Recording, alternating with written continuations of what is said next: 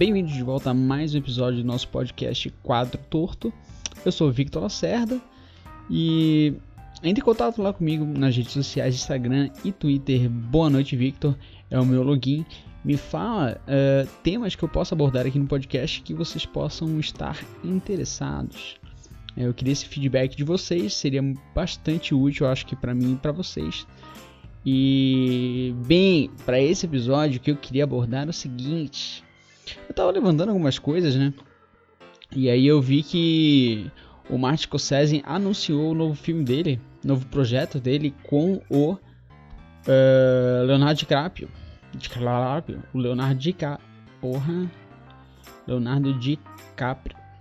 É, eles não trabalham desde do, eles, eles não trabalham juntos desde do Load Wall Street, e.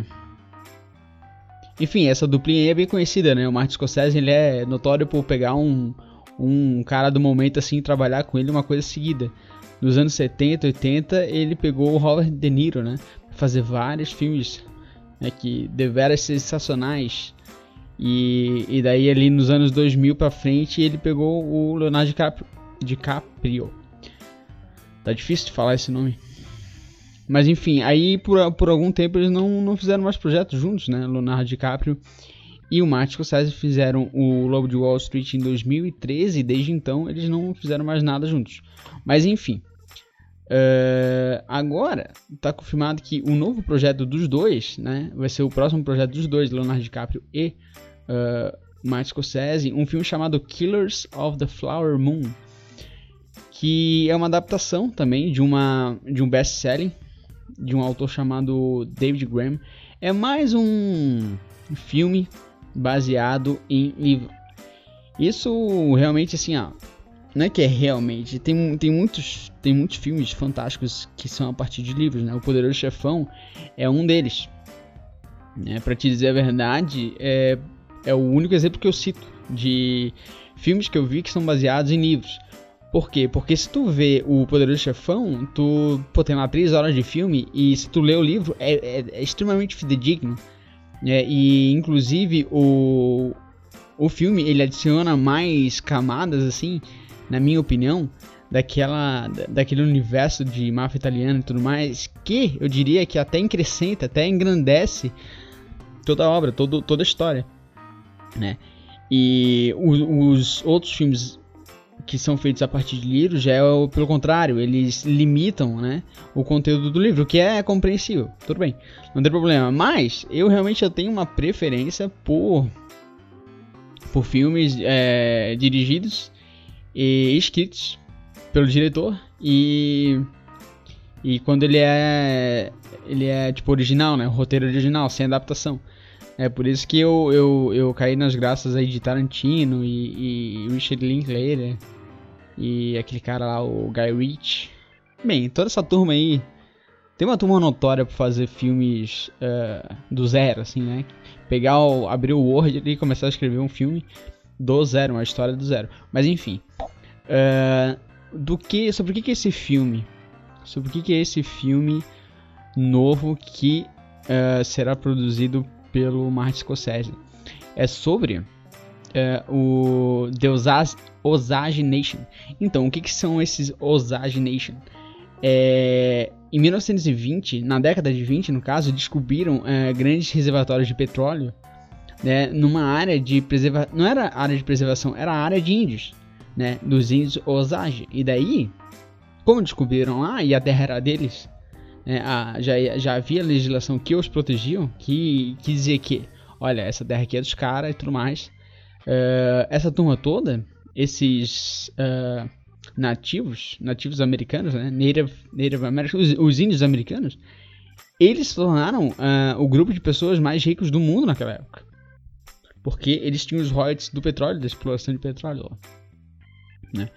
Isso em Oklahoma. Oklahoma é ali o estado acima do Texas. Então é ali na meiuca, né? E. E aí, enfim, daí, tipo, entre 1920 e 1925, 60 ou mais 60 uh, eh, dessa turma, desses Osage Nation, dessa turma rica pra caramba, uh, foram mortas, né, foram assassinadas uma por uma. E aí, e aí o FBI estava recém sendo estabelecido tudo mais, e daí se engajou em descobrir quem que estava fazendo esse tipo de coisa, né? E aí, bem, daí teria que ver o, o, o filme porque eu também não sei uh, o desenrolar dessa história, mas o interessante é descobrir essa, esse caso que nos anos 20 houve esse massacre da, de indígenas, né, Osage Indians, uh, em função de em função de petróleo, né? E ainda recentemente, na verdade, bem, daí aconteceu tudo isso, né? E ao longo do tempo, o Departamento do Interior, na verdade, o governo, o governo americano, né, o governo federal dos Estados Unidos se comprometeu em gerenciar ali as licenças e royalties de exploração de óleo naquela região e passar esses valores para a galera, né? Para a galera dos Osage lá, né? E os seus descendentes. Daí em 2011, não, em 2011 não. Em 2000, os caras submeteram uma Osage, Osage Nation, que é uma associação, é, eles submeteram uma, um processo contra o Departamento do Interior, dizendo que eles não estavam fazendo uh, o manejo ali dos, dos, recursos arrecadados em função disso uh, de maneira coerente, né? Eles, tavam, eles não estavam, no caso, repassando valores da maneira correta para os caras. E em 2011, em 2011 esse esse processo ele se concluiu né, com o governo federal pagando 380 milhões de dólares em uma restituição de danos e tudo mais e compromissos em melhorar o programa de gerenciamento. Tá? Então esse é o contexto do filme. Eu quero saber qual vai ser realmente o plot do filme. Vai ser, me parece bastante interessante né, entrar nesse nesse nesse universo. Mas enfim, quanto a esse filme, era mais ou menos isso que tinha pra, tinha pra falar. É, de novo, é Killers of the Flower Moon. Provavelmente vai sair, sei lá, em 2020. Não tem nem data pra isso. Ah, não, tá aqui, ó. Set commands during the summer of 2019. Então as filmagens vão, vão começar no verão estadunidense, né, de 2019. Então ali por junho de 2019 os caras vão começar a filmar. O Leonardo DiCaprio, atualmente, ele tá filmando. O que, que ele tá filmando? Ele tá filmando o novo filme do Tarantino. Tu vê, esse filme do Tarantino aí tá com uma hype gigantesca, porque pelo menos, pelo menos da minha parte. Porque de elenco, esses caras têm Leonardo DiCaprio, tem Brad Pitt e tem Ryan Gosling. Só esses três aí são os três, são três preferidos pela minha pessoa. E o nome do filme é Once Upon a Time in Hollywood uma clara menção ao aos filmes Once Upon a Time do Sérgio Leone, né, que tem aquele Once Upon a Time in the West e Once Upon a Time in America, e agora tem Once Upon a Time in Hollywood. Né, e sobre o que, que vai ser esse filme do Tarantino. Uh, primeiro que vai ser um drama e comédia, se eu te disser agora o motivo, o motivo não, o, o escopo do, do filme, é, parece que não tem, não tem assim, ó, espaço nenhum para comédia, né? Porque se trata da história do Charles Manson. Charles Manson, que era aquele cara do. Uh, Charles Manson era um serial killer, líder de uma seita que matava um monte de gente em Hollywood. Ele ficou notório, notório, notório mesmo quando ele mandou. Ele não estava no, nesse fato, mas enfim, ele mandou a seita dele entrar numa casa eu não sei se ele mandou, ele, ele deliberadamente mandou matar alguém na, numa casa lá, mas enfim, ele mandou a seita dele em tal lugar, né? E aí eles não conseguiram entrar ou na casa que eles tinham que entrar e sei lá, e roubar ou matar alguma coisa assim, uh, não tinha ninguém em casa nessa casa específica. E daí esse grupo ele pegou a casa do lado que tava tendo uma dinner party, tava tendo uma festa assim entre amigos, uma festa não, uma, uma janta, uma janta entre amigos. Isso em Hollywood. E eles entraram, o que, que eles fizeram? Eles entraram lá e mataram um monte de gente, inclusive uma mulher grávida. E essa mulher grávida era uma atriz que estava grávida do filho do. Tava, tava grávida do Roman Polanski, que era um dos maiores diretores na época, né? Ele tava ali no, no alto da carreira dele, com o bebê de Rosemary e tal. Enfim, daí matou a mulher dele, na época, grávida da criança dele. Ah, isso foi notório, né? Esses caras aí, meu Deus do céu. E sim, o Marilyn Manson ele pegou a, o nome Marilyn, Marilyn de Marilyn Monroe e Manson de Charles Manson. Vai entender. Mas enfim. E, e daí esse Once Upon a Time em Hollywood, ele vai passar justamente esse contexto. Né? Lá tem a Meg Hobbit fazendo a, a esposa que eventualmente morre. A esposa do, do Roman Polanski.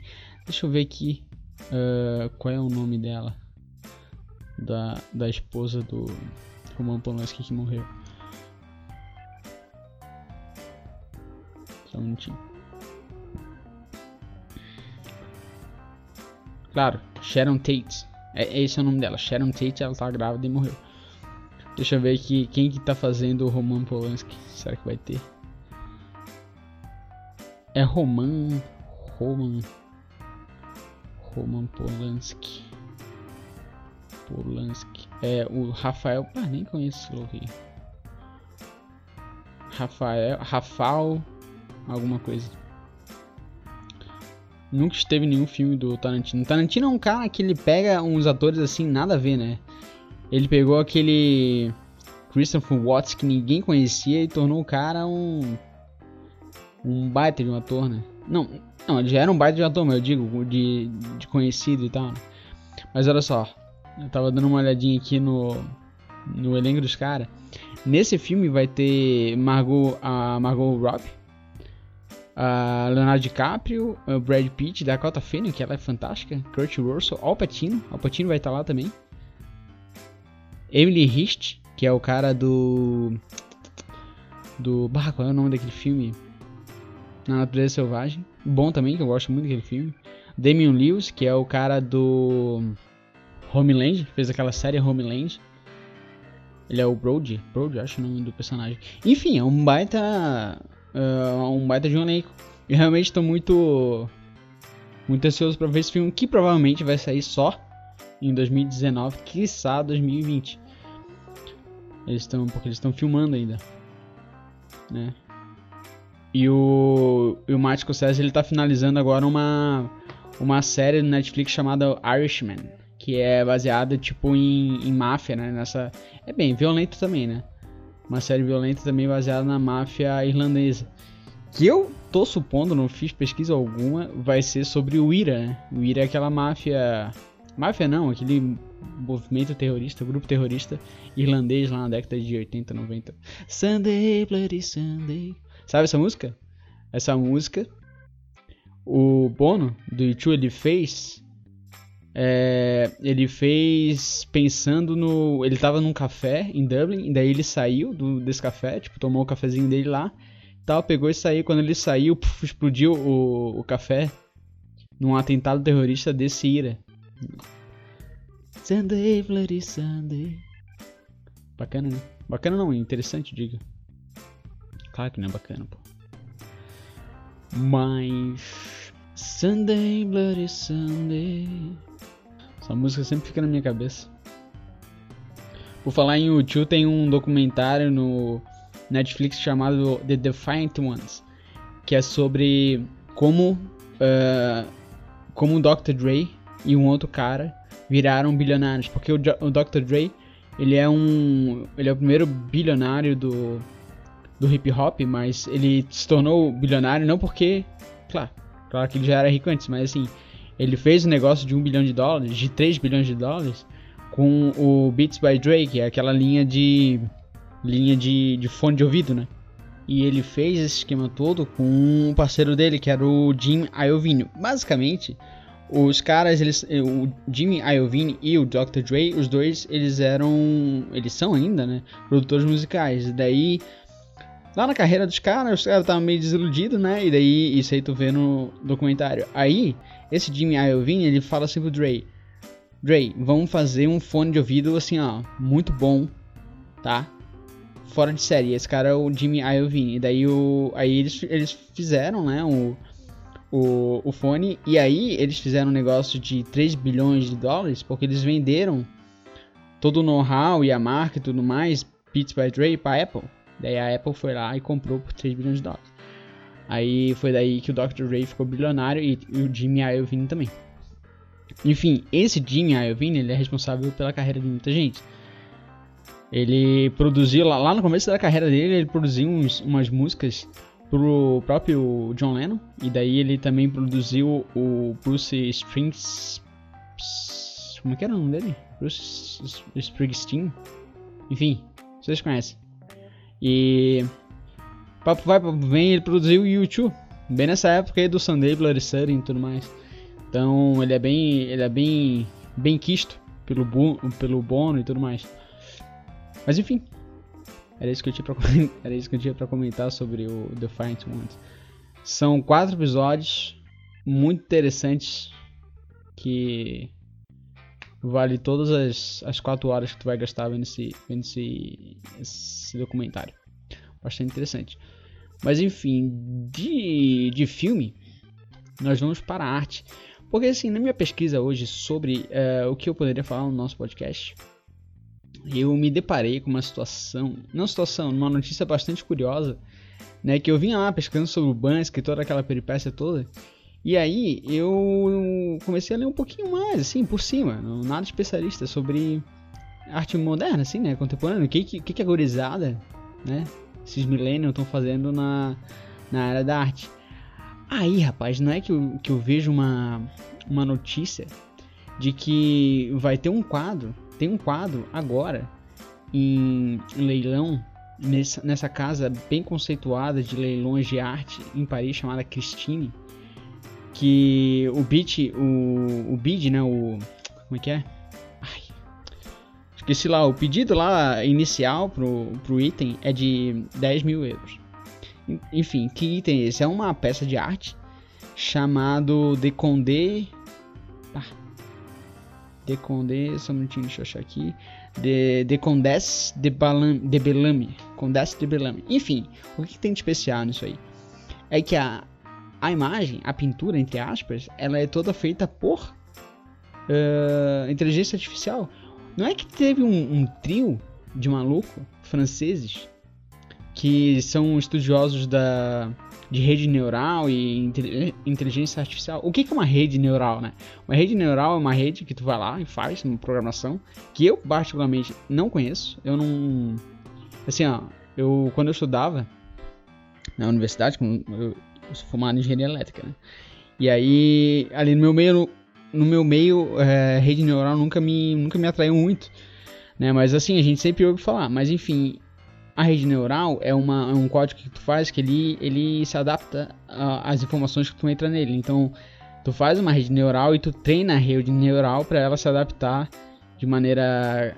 É, é, como se fosse um cérebro que tu vai treinando ele. Né? Enfim. E daí eles fizeram essa rede neural para retornar uh, imagens. Então o que, que esses loucos fizeram, cara? Eles fizeram uma rede neural que eles alimentavam ela com obras do século XIV ao século XVIII né? E aí essa rede neural aprendia assim as características das pinturas. Ela não copia, entendeu? Ela, ela incorpora as características e retorna uma, uma imagem, né? Uma pintura entre aspas, uh, a lá peças de arte dessa época de mil, 1300 e pouco, 1700 e pouco. E aí, enfim, daí o nome desses caras é The Obvious. The Obvious. E, enfim, né? E daí isso motivou toda uma discussão. Eu tava comentando isso com um conhecido meu. Isso aí motivou toda uma discussão sobre o que é arte, né? Porque, claro, os mais puritanos, eu imagino, a primeira coisa que me veio à cabeça é alguém falando assim: tá, mas aí não é arte, é uma máquina lá que fica vomitando um monte de coisa. E. baseado em, em, em, outras obras e tudo mais. Daí eu fiquei pensando, tá, por que que isso é menos do que uma arte pintada por uma pessoa. Porque assim, um artista, né, nessa maneira tradicional, uh, executa lá a pintura com pincel e tinta, não sei o que, mas também ele tem suas próprias bases, né? Uh, o que ele faz é, é, resultado de inspirações que ele teve, de coisas que ele já viu, né?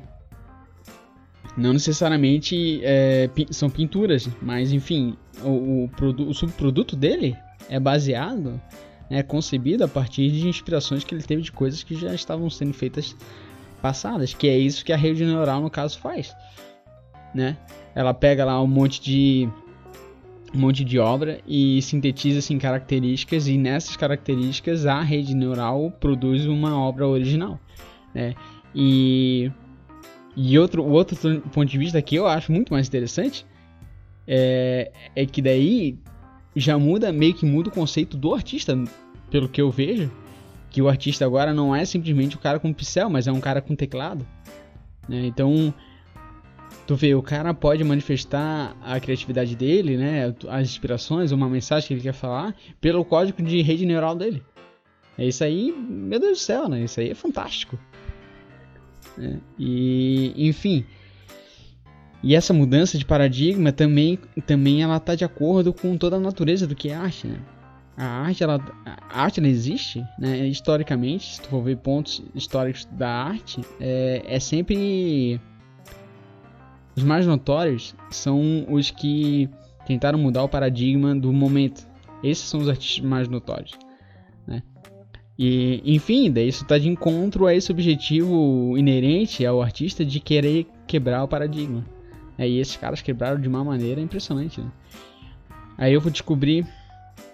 Enfim, essa a do Kes de Bellamy, ela está sendo leiloada agora, mas aí eu vi que tem um tem um louco aqui, um, um colecionador, que já comprou, comprou o primeiro, o primeiro quadro dessa turma do Obvious. Uh, ele já comprou esse quadro, um quadro, o primeiro deles, que é o Condé de Bellamy. Então esses loucos do Obvious, deixa eu, deixa eu pegar assim, ó. É, Obvious Collective é um uh, coletivo de artistas. São três gurizão de 25 anos, eles são da área da engenharia e, e, eles são estudiosos da, da, de inteligência artificial e, e, rede neural, né? E aí, lá em fevereiro, eles fizeram a primeira exposição de um quadro deles, que era o Condé de Bellamy, e esse colecionador, notório colecionador baseado, uh, baseado não é, situado uh, em Paris, já comprou um, já comprou o primeiro quadro dos caras. É, e esse esse colecionador, que o nome dele, deixa eu ver aqui, é Nicolas Laugueiro Lasseri. Ele é conhecido por ter muita peça de arte moderna. Não sei se é arte moderna, é arte contemporânea, né? Essas artes do Bansky, do, do Farley, esse tipo de Farley é aquele cara que fez o pôster do Obey, sabe? Uh, então, toda essa turma aí, uh, Invader e tudo mais, essa turma aí que são, são nomes expressivos nessa escola de arte, assim, mais sem regras, né? É, como é que é? Arte urbana, enfim. Esse louco aí, ele gosta muito desse tipo de arte ele, e ele coleciona bastante. E ele expõe essas artes na galeria dele em Paris, que é Arte 42. Esse louco pegou, comprou o, o primeiro quadro dos caras, chamado Condé, Le de Bellamy. Daí aí eu lendo aqui a página do, dos caras, do Obvious Collective. Eles criaram uma família fictícia, né? A família Be Bellamy. Família Bellamy, que daí os caras estão lá processando, gerando, gerando imagem e compondo uma família. E esse Bellamy, esse nome Bellamy também, ele é baseado... Assim, esses loucos, o que eles fizeram? Eles pegaram uma rede neural que já havia, já, já tinha gente fazendo rede neural para retornar imagens. Eles pegaram a rede neural de um cara chamado Ian Goodfellow. E a partir desse código, eles fizeram essa, esse projeto deles. E Bellamy, eles. Bellamy é assim. É, traduzido livremente como belo amigo, né? Bom amigo. Que daí eles, fiz, eles escolheram esse nome justamente para homenagear o, o pioneiro ali do código de retorno de imagens, que inclusive é chamado de GAN. Ah, e daí, tipo, isso aí é chamado de GAN, certo? E aí eu tava lendo, meio que promete que essa topologia de, de produção de arte vai se tornar, ou tem potencial de se tornar uma coisa. um trend, né? Uma moda. E daí já, já, já, já existe o termo chamado Ganismo, que é toda é a escola de arte é, onde as obras são produzidas a partir de rede neural e inteligência artificial. Enfim, são novos tempos, né? Quebra de paradigmas aí no, no, no ramo assim notório pelo conservadorismo que é o de arte. A gente já comentou sobre o Bansky, né, sobre uh, o ranço que ele tem sobre esse mercado de arte, né? Mas, mas enfim, vou passar a acompanhar esses loucos aí que eu fiquei bastante interessado no que eles, no que eles uh, estão fazendo, que é bastante inovador. Mas enfim, não quero me estender muito nessa, nessa, nesse podcast, nesse nosso episódio. Já estamos em 25 minutos de gravação. E era isso. Ficamos para a próxima. Até mais.